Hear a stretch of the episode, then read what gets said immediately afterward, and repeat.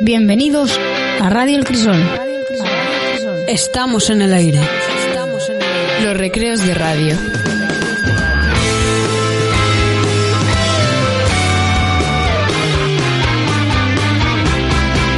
Radio El Crisol.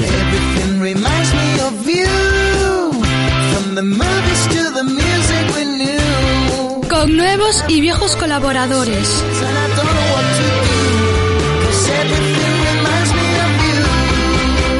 Radio.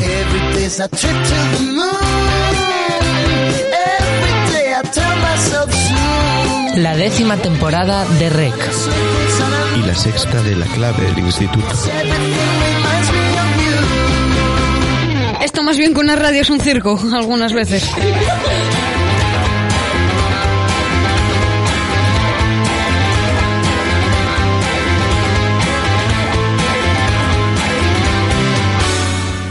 Bienvenidos de nuevo a Radio El Crisol. Hoy es viernes 22 de mayo y estamos en el 36 programa de REC, el noveno de la versión homemade que nos hemos visto obligados a hacer. Y están con nosotros, como siempre, los eh, tertulianos habituales, los conterrectulios habituales, a excepción de eh, Sheila y Andrés, que van a llegar tarde hoy. Pero decía, están con nosotros gran parte de esos tertulianos, entre ellos Carlos González Pola, que la semana pasada me dejó claro que quería que lo presentase como Carlos. Gracias. Es ¿Qué tal, muy Carlos? amable. Todo bien, gracias por preguntar. ¿Alguna novedad que quieras comentarnos? No, bueno, todo, todo sigue en orden. Méndez, ¿qué tal? Aquí estamos, Eduardo. ¿Tú tienes alguna novedad o tampoco? No, no hay novedad, hace mucho calor simplemente. No sé por qué no nos No, planteamos hacer un- una sección de meteorología. ¿eh? No, estaría Yo lo bien. hice cuando fuimos a Gijón. En el stand de la radio estuve yo hablando del tiempo. Carlos, tú ya hiciste una sección El tiempo. Eh, sí, yo era de Weatherman. Chas. Eras de Weatherman, sí, sí. Chas. Bueno, también está con nosotros eh, Luis, que ya nos decía antes, eh, off the record, que tenía preparada su pregunta sin censura. ¿Qué tal, Luis? Aquí, bien, buenos días. Me alegro, que estés bien. ¿Tú tienes alguna novedad o tampoco? No tendrás queja, Eduardo. Estamos todos bien siempre. Es que, desde luego, Radio El Crisol es maravilloso. Sin comentarios. sin comentarios, ¿no tienes novedades? No voy a ser que diga algo si quiere dar preguntas. O sea, no quieres hablar por si eso nos da alguna pista de tu pregunta sin censura. Bueno, eh, Ismael, ¿qué tal? ¿Qué tal? Buenos días a todos. Bueno, yo tengo un, un nuevo soporte de micrófono que estoy muy confortable. Si te vale de novedad. Hombre, me vale de novedad. Yo creo que es una notición. Pues ahí lo lleváis. Ismael tiene un nuevo soporte de micro. Bien, pues a la espera de Sheila y de Andrés, que esperemos que lleguen en algún momento, vamos a seguir con el programa de hoy, como siempre lo vamos a hacer, con las noticias eh, en asturiano, en 12 anuncios y un cantar. Y a la vuelta, pues estaremos ya con Luis, que ya supongo que querrá hablar cuando toque su sección. Eduardo. Selene. María, Dani, Alba, Miguel. presenten 12 anuncios y un cantar.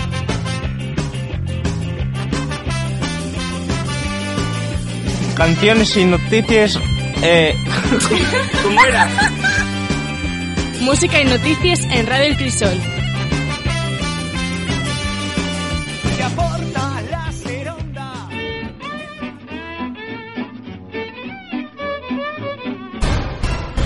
El PP dixo basta el estado de alarma de Pedro Sánchez, al que acusa de rebasar les llendes nun abuso insostenible de la excepcionalidad constitucional. Pablo Casado sentenció que la su negligencia para enfrentarse al coronavirus torgó salvar miles de vides y millones de empleos. El estado de alarma ya hay un furaco negro para las nuestras libertades públicas, añadió. Pa negligente, toda la gente que sigue votando al partido que más dinero público robó. Asturias registra una nueva muerte por coronavirus y un positivo más per PCR. Trátase de los primeros datos que trasladó el Principado tras el cambio en el recuento. Los últimos fueron el pasado domingo 17 de mayo. Hasta la fecha, 2.374 casos confirmáronse por medio de PCR. ¿Qué de nuevo, viejo? Entamen los sobres del nuevo skate park. La administración de Sur de Suárez funciona per bien. Güey, sección de noticias internacionales viaxamos hasta Francia, donde el partido del presidente Manuel Macron perdió la mayoría absoluta en la Asamblea Nacional. Lo que en 2017 eran 314 diputados son ahora 288, tres les deserciones que fue sufriendo el grupo parlamentario de la República en marcha. Y pese a que no va a suponer un problema grave para el presidente, que va a seguir juntando con los ofitos de otras formaciones centristes, esto demuestra el so creciente desgaste tras les crisis de los chalecos amarillos primero y del coronavirus después. Tarde soleada y entrada de gala. El nadador paralímpico Ariel Sorech obligado a fuxir de dos tiburones na Costa Brava. Por suerte, solo foi un susto y el deportista salió en tauto de la situación. En Memorias en el Encuentro, los protagonistas son los participantes del programa Mío, Tuyo y Nuestro. Museos para Integración, un programa embobinado a la población migrante que los museos de bellas artes municipales desenvuelven en colaboración con Cruz Colorada y ACEM desde el año 2017. Ellos van ser los encargados de presentar la su visión del museo como un lugar de encuentro y intercambio que convida a conocer mejor la sociedad de acogida y a fallar la historia y los costumes de Asturias. Ahora no hay excusas para no ir al museo.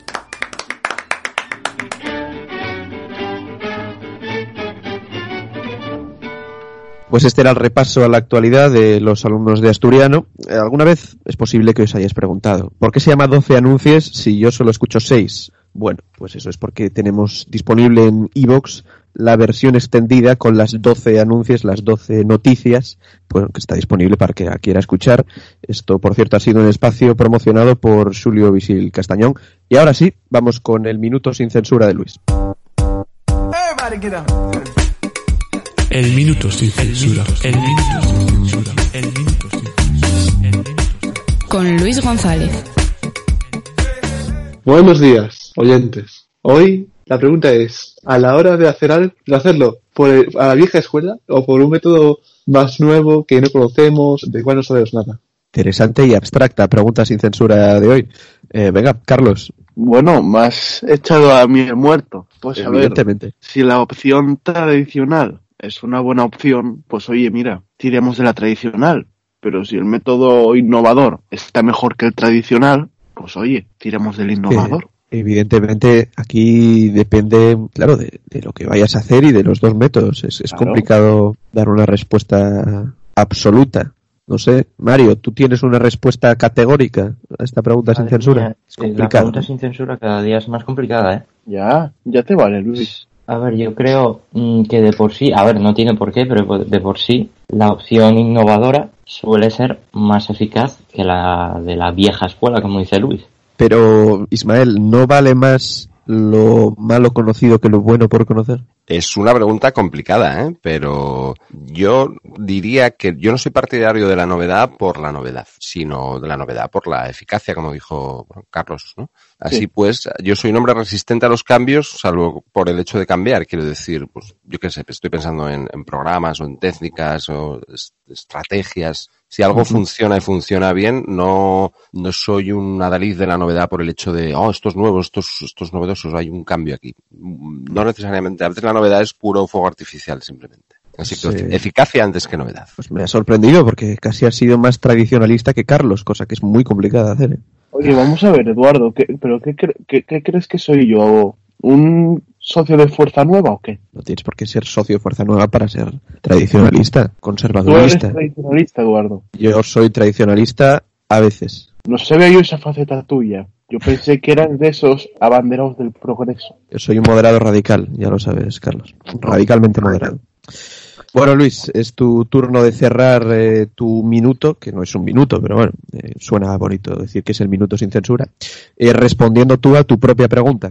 Mi respuesta es tirar por lo que es eh, nuevo. Por Lo probar nuevo. lo menos lo que es una, una vez, ¿vale? Y si ves que te va mal o algo así, cambiar. Bien, hasta aquí el minuto sin censura. Entonces, eh, estamos ansiosos de que reflexionéis también en vuestras casas y lleguéis a conclusiones sobre esta, diría, complicada pregunta de hoy. Bien, es el momento de hacer la primera pausa en el programa y lo vamos a hacer con la primera de las tres piezas musicales que van a sonar hoy en torno a la sección que recuperamos. Lo primero que suena es I Kicked a Boy, pero no la versión original de los Sundays, sino la versión de Mona.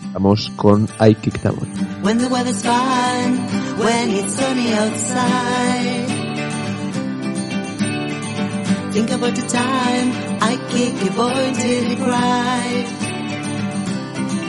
Oh, I could have been wrong, but I don't think I was. He's such a delight. When I am alone, I remember so well how merrily I tripped a boy's rolling fell. Oh, I could have been wrong, but I don't think I was. He's totally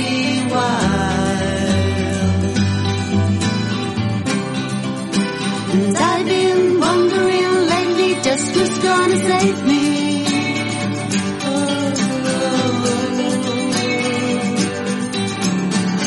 Now I have a cold and a story to tell. I'll marry you and so well. And I could have been wrong. Well, I don't think I was.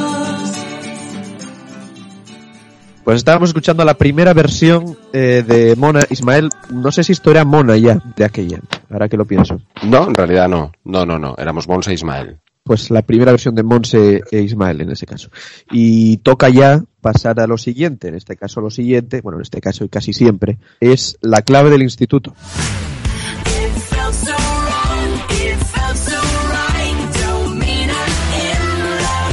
Esto es. Esto es.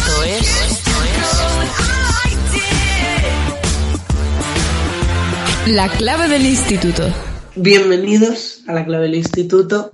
Como diría Sheila, si estuviese aquí, que no está. Entonces, hoy voy a hacer el programa yo solo y bueno, voy a tomar un poco de licencia artística y voy a hablar no tanto de música clásica, pero ha sido una pieza un poco inspirada, podríamos decir. En la música clásica. Eh, Tampoco tanto, pero bueno. El tema que he escogido es de un videojuego que es eh, The Legend of Zelda Breath of the Wild. La banda sonora de este juego, a diferencia de las entregas posteriores de la saga, fue un poco polémica porque a los fans les pareció que era demasiado poca cosa. Y esto es porque no tiene canciones muy melódicas, con mucha dirección, como el clásico tema de Zelda, que creo que todo el mundo podría tararear si quiere, Bueno, no vamos a hacer la prueba, por si acaso. sino que... Gordo, tararea. No, no, si lo supiese, de verdad que lo haría. Lo hago yo. Adelante, Luis, tararea. Ta, ta,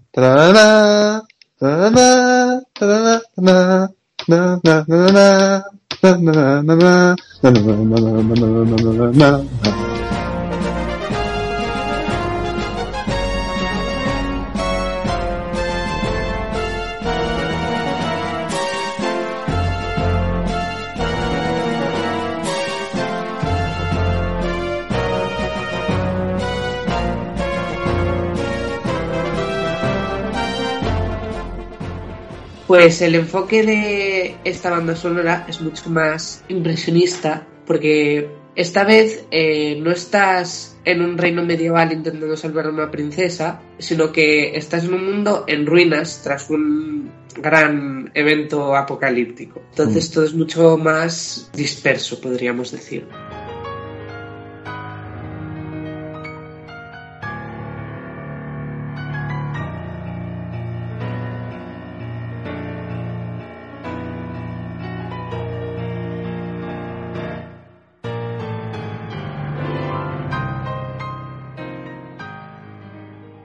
En cambio, el tema del que voy a hablar es de un pequeño pueblo que se llama la Aldea Arcadia.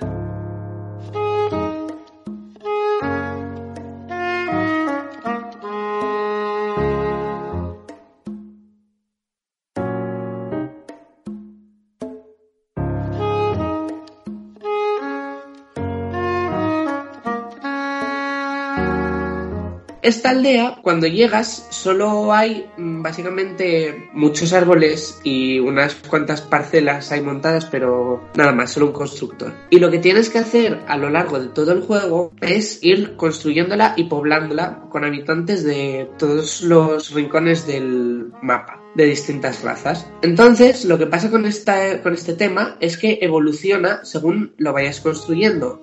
Entonces, empieza con un tema muy simple eh, a vientos y luego tiene como mucho espacio vacío, podríamos decir tiene un pasaje largo de acordes y otro en el que pues solo están flotando unas cuantas notas. Y según vas invitando a los habitantes, pues se va haciendo más rico. Por ejemplo, cuando llega un personaje que vive, que vive en el volcán y se alimenta de rocas, se añade un trombón con una contramelodía un poco así más de jazz.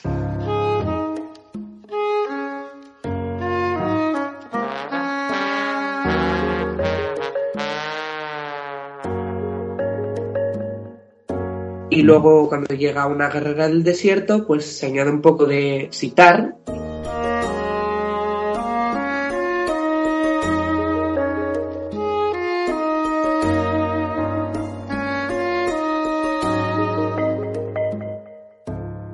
Y cuando llega un pájaro, una melodía muy bonita, inspirada por la de su pueblo de origen, que está así como a los vientos madera, liderado por la flauta de pan.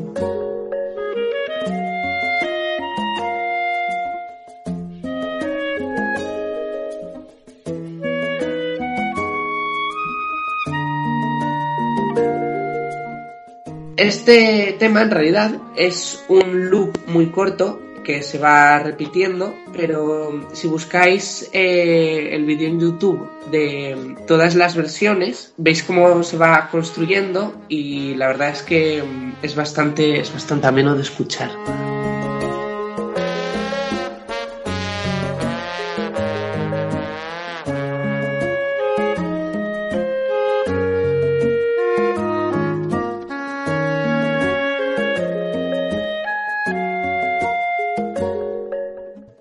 Bien, pues esa es la, la recomendación que nos haces, Andrés. El tema de la aldea arcaica. Del Arcadia. último. Arcadia. Arcadia. Me disculpo, me disculpo. eh, del último juego de Zelda. Pues eh, muchas gracias, Andrés. Una pena no haber contado con Sheila.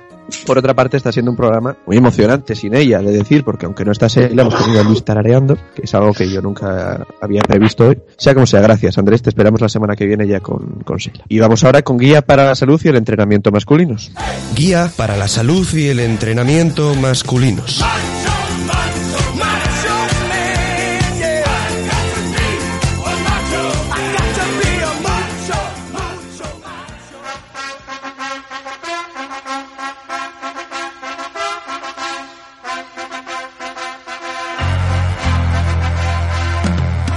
Bien, ya estamos en guía para la salud y el entrenamiento masculinos y el consejo de hoy tengo miedo de haberlo leído ya. No estoy seguro, pero creo que merece la pena en todo caso, si ya lo hemos escuchado, volver a escucharlo. Se titula La melancolía.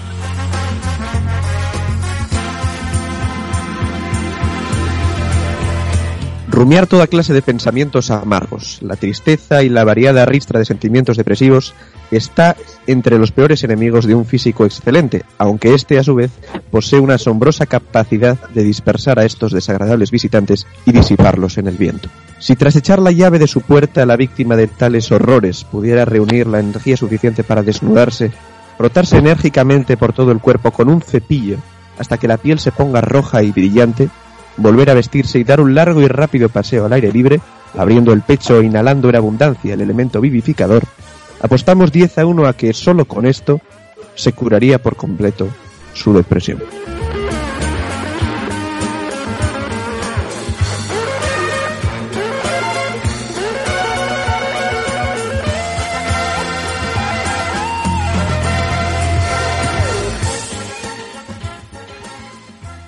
Eh, en otras palabras, si estáis deprimidos, pues podéis probar a desnudaros, frotaros enérgicamente el cuerpo con un cepillo hasta que la piel se ponga roja y luego dar un paseíto. Y se acabó la depresión, según Walt Whitman. Este es el consejo de Walt de hoy. Bueno, interesante a la par que turbulento un poquito también. Y vamos ya con SREC, el programa de la preparación, el programa sin trazas de improvisación. Pola Méndez. Sin filtros. En. Es rec. Well, the years start coming and they don't stop coming. Fed to the rules and I hit the ground running. Didn't make sense not to live for Pola, Dime. ¿te ¿Te gusta el helado? Mm. Eso significa sí, entiendo. Hola, buenos días, bienvenidos una semana más a SREC, este espacio en Radio El Crisol. Y bueno, el día de hoy vamos a hablar de los helados, porque yo sé que a todos os gustan los helados. Eduardo, ¿a ti te gustan los helados? A mí me gustan los helados, efectivamente. Es comprensible, ¿a quién no? ¿Sí? ¿Sí?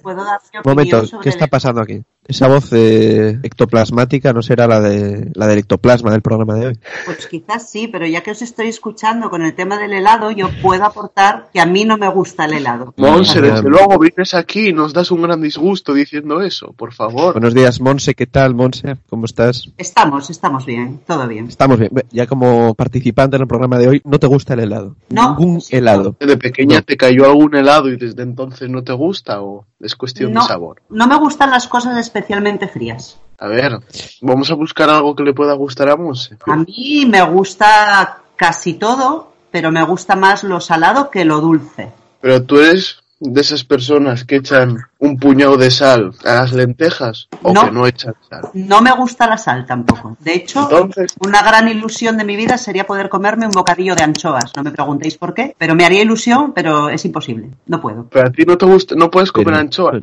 No. Anchoas con queso, muy ricas y equilibradas. Sí, sí, no, no. Si te digo que una de mis grandes ilusiones sería poder comerme un bocadillo de anchoas, con queso o sin queso. cumpleaños lo hacemos posible, Monse. Pero si es que no me deja, o sea, no, no puedo, no, no, es imposible. O sea, yo meter en la boca algo especialmente salado me produce, bueno, lo voy a decir, vómitos. Ya está. Sal, La sal, sí. se la quitamos. Bueno, sería un boquerón, ¿no? Creo. Sí. Eh, Luis, creo que tenías algo que añadir a esta interesante charla. Dijo Monse, dijo hace un momento que le gustaba más lo que era los salados que los dulces, ¿no? A lo salado, pero no puedes tomar gusta lo anchoas. salado, pero no Me puedes encanta. comer un medio de anchoas. Sí, ya, ya sé que es curioso, sí, sí, sí. Pero Bueno, las galletitas saladas, eso sí, ¿no? Sí, eso sí, eso sí. Ah, bueno. Yo entiendo que es porque las galletitas saladas también llevan azúcar. O sea que si la anchoa llevase azúcar, Monse también podría tomar la anchoa salada. Puede ser, porque habría ahí un equilibrio entre lo salado y lo dulce. De hecho, tampoco me gustan las comidas que mezclan cosas saladas y dulces. Por ejemplo, todas estas comidas, estas carnes que se hacen a lo mejor al horno con pasas, orejones y estas cosas tampoco me gustan. ¿No te gustan los orejones? Eh, no especialmente. Pero los albaricoques en sí. El albaricoque sí, Ah, pero sabes que el orejón es un, es un albaricoque al que se le deja secar y por tanto la concentración de azúcar es mucho mayor. pero bueno, igual tampoco te gustaba el albaricoque de por sí. Sí, sí, a mí las frutas me gustan absolutamente todas. Claro, empezamos a vislumbrar aquello de que te gustaban casi todo. O sea, las frutas casi todas. Estoy intentando pensar alguna que no me guste y alguna vez he probado alguna de esas frutas extrañas tropicales, tipo por ejemplo el, el lichi o alguna de estas que me saben un poco a jabón, pero el resto de las frutas normales que solemos encontrar en una frutería me gustan absolutamente todas. ¿Tú consideras el tomate una fruta o no? Bueno, no es que lo considere yo, es que los que entienden de esto lo consideran. Ahí estoy yo con Monse, sí señor. Aquí no hay consideraciones. Aquí el tomate es una fruta y se acabó. Sí. Punto en boca, Carlos. Qué vergüenza. Ya, ya que dijo que prefería los salados que los dulces, ¿empanada de cecina y rulo o empanada de atún? Uf, me lo pones muy complicado, ¿eh? Te voy a decir eh, cualquiera de las dos, siempre y cuando sea de hojaldre. Es curioso, Monse, cada vez que vienes a Radio El Crisol acabamos hablando de hojaldre, por algún motivo u otro. Ya, pero es muy curioso también sé. que la empanada se llame empanada cuando es de hojaldre, ¿no? Deberían haberle buscado otro nombre, porque empanada viene de pan. Yo hasta aquí lo he podido tolerar, pero establecer que la empanada debe ser de hojaldre me parece, vamos, muy sí, Mael, imprudente. ha de ¿eh? ser muy así. imprudente. Tú estás diciendo que prefieres el roscón de hojaldre. Ya lo hemos hablado 20 veces, lo del, lo del roscón de Reyes. Con Monse, además. Yo no sé cómo es posible que acabemos hablando siempre de lo mismo. No solo eso, sino que nos dio la receta, ¿no? Yo creo, del, del roscón. Roscón no, pero tú haces empanada Por supuesto. y la Sí, haces sí. con hojaldre. Eh, normalmente sí. Hay veces que hago pan, porque yo también hago pan, y entonces las veces que hago pan, pues hago un poco más de masa para aprovechar que a la vez que hago pan, Pero, Monse, una pregunta. ¿Tú para hacer el pan utilizas panificadora o lo metes en el horno? no, no, no, yo lo hago con horno. Vale, vale, pero es que consume mucho. Os puedo contar una anécdota con respecto a esto, si queréis. Por favor. Adelante. Bueno, pues yo, eh, como precisamente intento hacer pan o en el caso de que no lo puedo hacer porque lleva bastante tiempo, intento comprar en lugares donde sé que el pan es es, está hecho con masa madre. No por nada, sino porque, a ver, el pan que compramos tiene mucho azúcar, eso lo sabéis, ¿no? Sí. Y luego tiene unos procesos de fermentación que normalmente, por la rapidez eh, con lo que se hace, pues el pan nunca suele estar bien fermentado y eso, digamos que dificulta bastante el- la digestión, ¿no? Y a mí me sienta mal, porque es algo que tengo comprobadísimo. Entonces intento o hacerlo yo o comprarlo en sitios, que hay pocos, pero los hay, donde sé que se hacen con masa madre y con una fermentación de al menos de, de un día o día y medio, ¿vale? Monse, Entonces, dime, entonces tú cuando vas a un restaurante, ¿no Sí. tomas el pan que te dan o llevas tú tu pan o cómo haces? No, hombre, vamos a ver. Yo cuando voy a un restaurante, si quiero comer pan, lo como y lo que hago es intentar comer poco, ¿vale? Para que no me siente mal. Porque además es que a mí me encanta el pan, es una de las comidas que más me gusta. Pero tienes una, una existencia complicada con la comida, por- porque te encanta cierta clase de comida que te sienta mal luego si la tomas. Sí, tengo, bueno, pues algún problemilla con, con las cosas del comer. Vamos a decirlo ¿Y, así. y tú que tú que haces pan, Monse, ves programas de televisión de estos de cocina donde hacen pan? Bueno, de hecho, es una de las cosas que más hago a lo largo de mi vida. Me encanta ver programas de cocina. Yo no sé si ¿Dónde conoces a Paul pan? Hollywood. Pues Yo soy muy ¿no? fan de Paul Hollywood. Es un señor panadero y claro, a mí no me gusta hacer pan. El pan, pues, es decir, no, no le veo mayor encanto, está bien, sin más. Pero ese señor ahí masajeando la masa mm, tiene su aquel. Es una sensación extremadamente agradable, ¿eh? lo de amasar, para mí por lo menos. A mí ver amasar ya me vale. Bueno, ¿puedo contar la Anécdota. anécdota? Adelante. claro. Cuento una anécdota, que es que un profesor, no voy a desvelar su identidad, mm, cuando se enteró que yo hacía pan, pues en un gesto extremadamente amable y cariñoso, me regaló una panificadora que tenía en casa, pero que no utilizaba. Entonces yo fui muy feliz porque dije, oh, qué bien, esto me permite dejar ahí el pan y olvidarme de él, porque bueno, eh, estas panificadoras tienen sus programas para el tipo de pan que quieras hacer y es muy cómodo. Que también es muy agradable de ver a la panificadora ahí funcionando. También. Eh, la primera vez que la utilicé me fundió los plomos de la casa. Con eso os lo cuento todo. Igual era un sabotaje de parte de- del profesor X. podría ser, podría ser. Pero bueno, como tenía tal potencia brutal, no, no podía, no podía utilizarla en mi casa, por lo tanto devolví la panificadora muy agradecida, pero sin poder haberla utilizado. ¿No te has planteado, Monse, comprar otra panificadora igual más batio friendly? Eh, no, no. Pero puedes comprar uno de esos hornos pequeñitos que son tipo microondas. Es el que tengo. Tengo dos. Ah. Tengo el horno normal. Ah, vale, vale, porque el grande para hacer pan consume, ¿eh? que yo no tengo Claro, visto. yo tengo uno pequeñito, tengo los dos, vamos, pero el que suelo usar es el pequeñito que funciona estupendamente. Ah. Eh, Mario, Andrés, eh, Luis Ismael, más preguntas para Comemos con Monse. Ya que estamos, nos hemos, nos, hemos metido en este harinal, Eh, quería compartir con berenjenada. vosotros la receta de la mejor empanada que hace mi madre, porque suele suscitar cierta curiosidad. Mi madre guisa un pollo entero con sus huesos, ¿eh? Ahí yo le añado los chorizos y luego hace la masa de la empanada, pone encima el pollo guisado entero con todos sus huesos, tapa la empanada y se le mete al horno. Y luego cuando sacas la empanada, tienes que obviamente retirar la tapa porque no te vas a comer la empanada a mordiscos porque ahí están todos los huesos del pollo. No sé si me estoy explicando. Con lo cual hay que abrir la tapa y hay que ir comiendo las piezas de pollo, quitando los huesitos y comiendo al mismo tiempo la base, la tapa y el pollo de dentro. Todo a la vez. Es difícil de comer, pero bueno, algún día os lo haré. Ah, ¿nos vas a hacer una empanada? Sí, Sería para el, para fantástico. el fin de curso os hago una empanada de esas. Eh, seguimos hablando de comida, como Monse. Monse, mencionabas que veías programas de tele de cocina. ¿Y tú Oh, conoces, vale. Monse, por ejemplo, a mm, Jamie Oliver? Sí, por supuesto. Y más que Jamie Oliver, ¿conoces a Rick Stein? Sí, también, por supuesto. Porque Rick Stein es un no titán. vas a pillar. Monse, ¿conoces la cadena de restaurantes de Jamie Oliver? Eh, La conozco, la conozco porque estuve justo delante de la misma en la que tú estuviste, pero no, no, no entré. Yo iría al restaurante de Jamie Oliver si supiera que cocinaba Jamie Oliver, pero como no cocina él, pues bueno. Un pequeño aviso, por si alguna vez vais a la cadena de restaurantes de Jamie Oliver, yo fui en Edimburgo, ¿no? Entonces, de la que te sirven, la chica, nosotros creíamos entender más o menos el- su inglés, pero algo farfulló la camarera, se fue, bla, bla, bla, volvió y plantó encima de la mesa, antes de que hubiéramos recibido nada de comida, dos latas, creo que eran de gar- de garbanzos en conserva, cerradas, sobre la mesa. Claro, eh, mi acompañante y yo nos quedamos un poco perplejos diciendo, es un entrante, es un, un appetizer de la casa, ¿qué demonios es esto? Esto es una Sí. lata de garbanzos. No sabíamos muy bien qué hacer con ello. Y claro, ante la duda de abrirlo, porque tenía un abre fácil, preguntamos y al parecer Jamie Oliver en su experiencia por Italia había visto este asunto en el que algunas familias italianas servían las tablas de embutidos encima de dos latas de conserva. Con lo cual, obviamente era solo era atrezo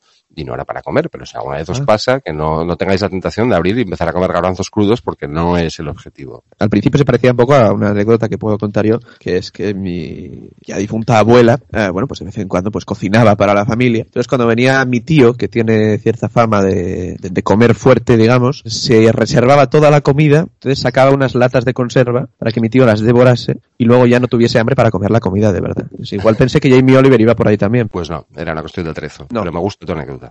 Pola Méndez, em, veníais a hablar de los helados. Eh, hemos hablado mucho de helados, ¿eh?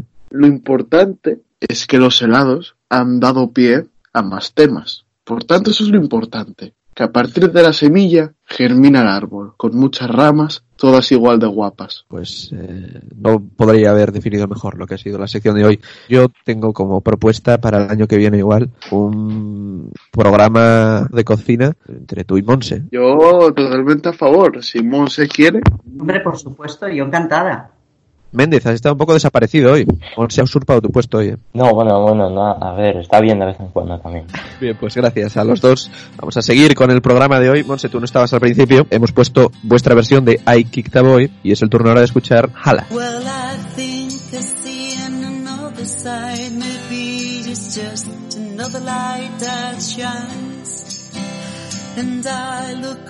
I through the door, and I still belong to no one else. Maybe I hold you to blame for all the reasons that you left. And I close my eyes and I still your surprise and you're leaving before my time. Baby, won't you change your mind? Surely don't stay long, I'm missing you now. It's like I told you I'm over you somehow. Before I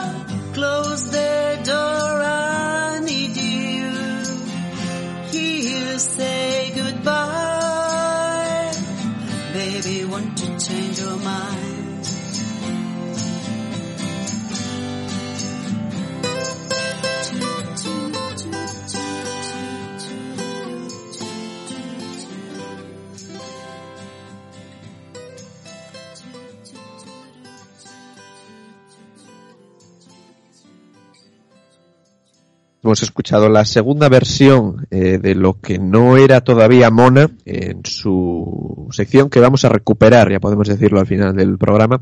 Pero antes de eso, Ismael es el turno, sin Israel, por otra parte como siempre, de arrancar nada tocayos. A, B, C, D, E, F, G, Ismael, H, I, J, K, L, M, N, O, P, Ismael, R, S, T, U, V, W, X, Y, and Z. Now that's the alphabet from A to Z. Our kids, come sing along with me. Bien, en el espíritu de las últimas semanas, sabéis que sigo buscando mi tocayo temporal. Yo quería proponernos un nuevo juego en, en esta especie ya de running gag que decía el otro día Eduardo, que es eh, el casting de tocayos. ¿Cómo estáis? ¿Estáis algún con ganas? día va a salir algún tocayo, Ismael. El otro día triunfaste tú, Carlos, y además eso sí, creo que te da ventaja para el Ah. juego de hoy, ¿eh? Ah, bueno, bueno. Entonces encantado. ¿Vas a darle privilegios en el casting, Ismael? Sí, es un juego que, como él va, va, va adelante, ¿eh? en, la, en la clasificación va adelante, yo creo que este juego para él eh, tiene opciones. Sí. ¿Cuál es por dos razones. Por dos razones. Bueno, el juego de hoy es una Black Story. Ajá. Black Story, para los que no sepáis lo que es, es un mazo de cartas que plantea un- una historia, generalmente negra, porque hay un crimen, muerte, fallecimiento. Y eh, yo leo el enunciado y los participantes solo pueden hacerme preguntas que yo responda con un sí o con un no, para averiguar el trasfondo de esa historia. Eso nos da dos razones por las que Carlos puede ser hoy favorito. Bueno, la primera razón es que de todos los que estáis ahora mismo en línea, Carlos es el, el más avezado en este juego porque lo ha practicado conmigo en, en varias clases de literatura universal. Bien. La segunda razón es que la ficha que he elegido eh, se titula Romeo y Julieta. Es una lectura que tiene muy reciente. Cierto, cierto. Hay una tercera razón, pero no la puedo desvelar, porque mm, si Carlos hubiera aprovechado al máximo los recursos de literatura universal a distancia de este año, estaría en disposición de resolver esta Black Story. Pero- Pero, no puedo, no puedo ir más allá de esto. Vale, esta es la Black Story de hoy. Yo la leo y vosotros a partir de este momento me hacéis preguntas que yo pueda responder con un sí o con un no hasta averiguar el trasfondo de la historia. Romeo y Julieta yacen muertos en el suelo, junto a ellos hay un charco de agua y cristales rotos, la ventana está entreabierta y el viento aúlla.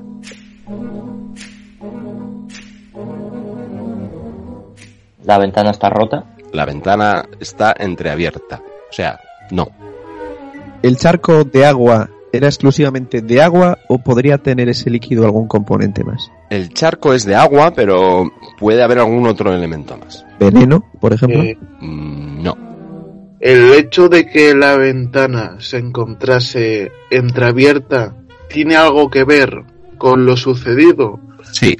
¿Romeo y Julieta se suicidaron? No. ¿Puedo utilizar mi primer intento de resolución? Puede usted intentarlo. Bueno, eh, había una especie de tormenta, mucho viento, mucha lluvia. Entonces, bueno, pues el- la fuerza del viento abrió la ventana de manera que, con la dirección del viento, el agua de la lluvia pudo entrar en la habitación donde estaban Romeo y Julieta, que iban a tomarse tranquilamente, pues una copa, iban a sentarse ahí al lado de la ventana, pero resbalaron con la lluvia que había entrado a causa del viento y ambos, pues, murieron del resbalón. ¿Esa es tu propuesta de resolución? Es mi propuesta. La respuesta es... Venga. No. Eh, ¿Los cristales rotos proceden de algún bote o similar? Sí. ¿Falleció uno de ellos antes que otro? ¿O fallecieron más o menos al unísono? Más o menos al unísono. ¿La ventana se abre desde dentro solo o se puede abrir desde fuera? Eh, ¿Se puede abrir desde fuera? Sí, se puede abrir desde fuera. ¿La ventana fue abierta por el viento? La ventana se ha abierto por el viento, no está claro. Podría ser, ¿eh? en un momento dado. ¿Entró una tercera persona por dicha ventana? Entró una tercera persona por dicha ventana, es casi cierto. Hay una palabra Es- errónea en tu enunciado. ¿Son Romeo y Julieta seres humanos? No. Gran pregunta de Mario. Gran, gran pregunta. Lo cual enlaza con el enunciado casi correcto de Carlos de antes. ¿eh? Quiero resolver. Puede ser Adelante. que Romeo y Julieta, no voy a especificar ninguna raza, porque igual eso es el error, fueran animalillos de un pequeño tamaño, y entonces por la ventana entró un ave y se los comió. Ah, hay varias preguntas ahí. Como resolución es incorrecta, pero te voy a, te voy a dar por válido el que sean animalillos de algún tipo. A ver, ahora que me dijiste que no son seres humanos, tengo una teoría. Venga, desarrollala. Puede ser que Romeo y Julieta fueran peces en una pecera y la pecera se cayera. Está inspirado Méndez. Méndez está a tope, porque Romeo y Julieta son dos peces que estaban en una pecera. De ahí el charco de agua, los cristales rotos. Nos falta un elemento todavía, Mario. No te la puedo dar por perfectamente resuelta, aunque ya es aún así, aún así está ahora mismo en, el- en la parte alta de la clasificación. Sí, sí, sí, está subiendo como la espuma. Mm. Os estáis olvidando de una casi, casi correcta respuesta de Carlos que le faltaba un... Una tercera persona. Había que cambiar una palabra en esa... No entró una tercera persona, pero entró un tercer ser vivo. En efecto. Un gato, es correcto. Carlos González Pola. Sí, señor. Sí que Carlos, que has dicho gato y ahí rebañando lo que había dicho Mario, ¿cuál sería la resolución No, a esta Black Story? Pola y Méndez, de nuevo juntos. Entonces, a ver, estaban dos pececillos Sí. en su pecera. Y pues había mucho viento y se abrió la ventana. Entonces entró un gato y pues o bien tiró la pecera y se comió los peces, o bien se comió los peces y luego tiró la pecera, o cayó la pecera por el viento y él cogió y fue a por los peces. Perdón, Ismael, yo creo que esto no se puede dar por válido. Si yacen muertos en el suelo, es imposible que se los comiera. Claro. No, el gato no se los come. Tira, el gato tira. tropieza con la pecera, la pecera se cae al suelo, se rompe, eh, los peces mueren ahogados, no se los comen.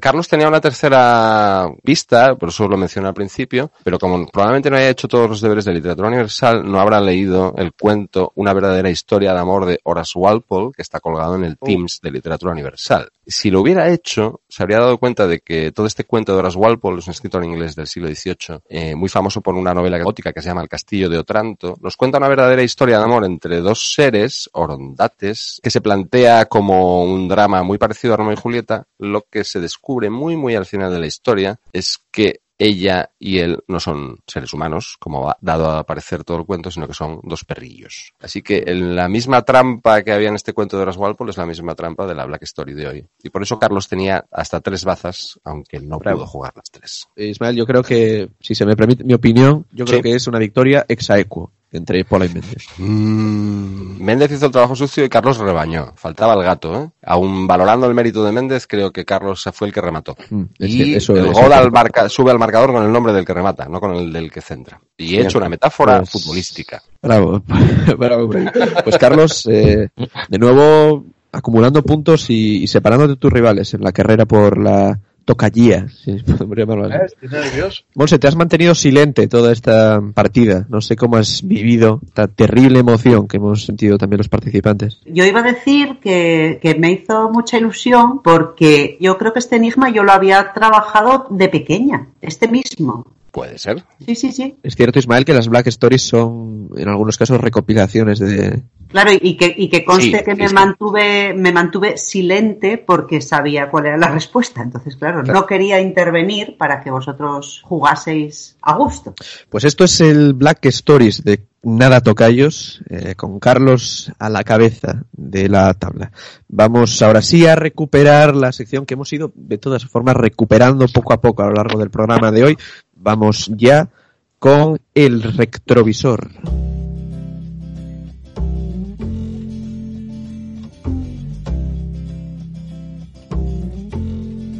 El retrovisor.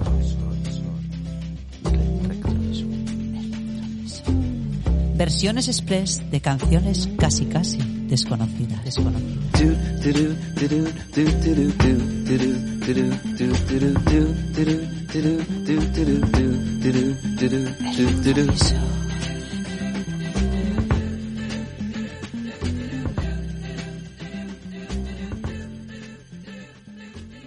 Bien, ya estamos en el retrovisor. Eh, Monse, Ismael, ¿qué nos contáis? Bueno, pues que lo cuente un poco Monse, que es la, es la gurú de las versiones, ¿eh? Tanto en lo que La era la sección, sí, tanto en el retrovisor, que era aquella sección que hicimos en Radio Crisol hace unos años, como a día de hoy, sigue siendo un poco la que, la que guía la selección de versiones. Así que, Monse, vamos a hablar de en cualquier fiesta. A ver, yo puedo contaros en relación a esto que dice Ismael de lo de la, la gurú de las versiones, es que yo en realidad en mi, ¿cómo diría yo? En mi faceta de cantante hay una cosa que me gusta mucho, que es que casi me gusta más cantar las canciones de los demás que las nuestras. Entonces, siempre suelo encontrar canciones que a lo mejor, fíjate, es muy curioso, porque a lo mejor no es una canción que me guste especialmente para ponérmela en mi playlist, pero sí que es una canción que a lo mejor eh, me gustaría cantarla. Entonces, a ver, versionear una canción es pues buscar una canción que te diga algo, que pues de alguna manera, en, en el caso de Mona, pues que se adapte a lo que nosotros contamos o cantamos. No vamos a hacer una versión de reggaetón porque no es nuestro estilo musical, pero bueno, dentro del pop creo que hay muchísimas cosas que se pueden rastrear y en este caso pues apareció así como un poco de casualidad la canción esta, o sea, yo la tenía ahí guardada como en la memoria del olvido porque esta canción es del año 1984, o sea que yo tenía 13 años. Entonces, bueno, pues ya, ya, ya llovió. Y no sé, yo la vi, la, la reescuché y, y nada, se lo conté a Isma, eh, la escuchó. Yo creo que Isma tú no la habías escuchado, ¿no? No la conocías, ¿verdad? No, no, yo no la conocía, ¿no? Y bueno, claro, pues nada, nos pusimos a prepararla y, y con la magia que suele hacer Ismael con las canciones, pues yo creo que quedó una versión bastante chula, muy en la línea del ambiente mono y, y muy es que la canción es muy bonita, me parece muy bonita. Lo que dice es todo bonito. Eso te iba a decir, que es ya una canción bastante similar a lo que hacéis en Mona, que es algo que no pasaba en versiones anteriores del retrovisor, con lo cual deduzco que esta versión es ya bastante más posterior. Bueno, Sí, de esta hecho, esta versión está grabada, pues este curso, ¿no? La hemos grabado. Yo creo que fue en torno a, la- a diciembre de, del 2019 cuando la grabamos, noviembre diciembre, sí. La habíamos tocado alguna vez ya en pero la grabación sí es de este curso. Y yo debo decir que me horripilaba la canción original, la, la producción, no tanto la canción en sí o la letra o la, o la melodía como la producción. Y la primera vez que la, que la escuché me pareció horrible hacer una versión de ella. Y sin embargo, pues eh, es un poco lo que decíamos, ¿eh? coges una canción, la desnudas, ¿no? La desmembras casi, y cuando vuelves a hacerla y de pronto para mí se ha convertido en una canción trascendental en mi vida, debo decirlo. Es una de las canciones más emotivas para mí que ahora mismo de nuestro repertorio. Y además creo que viene muy muy a cuento de la situación en la que estamos. Eh, una versión que a mí me recuerda bastante a un tema vuestro, que es La Verbena. Puede ser. El ambiente se parece mucho. Yo desde que la hemos grabado, siempre que la oigo, me imagino eh, tocándola en el Roadhouse de Twin Peaks. No sé si es la serie de, de David Lynch. Especialmente en la última temporada, los números musicales son recurrentes. Casi al final de cada episodio hay un número musical. Y comparten esas canciones siempre una atmósfera y un, un ambiente muy, muy peculiar. Y yo creo que conscientemente o no, fue lo que nos salió. Una versión un poco Twin Peaks de la moda. Sí, de, de hecho, eh, la primera vez que yo escuché, porque bueno, nosotros trabajamos un poco por cachos, ¿no? Eh, yo suelo trabajar más las voces y los coros y es más el que se eh, encarga sobre todo de la instrumentación y la forma, luego lo compartimos, ¿vale? Y, llegamos a, acuerdos, cosas que cambiamos, cosas que incluimos, pero yo, según puso la primera vez el, la canción, yo fue lo que dije, dije, esto es Twin Peaks, o sea, es que tal, comienzo parece tal cual.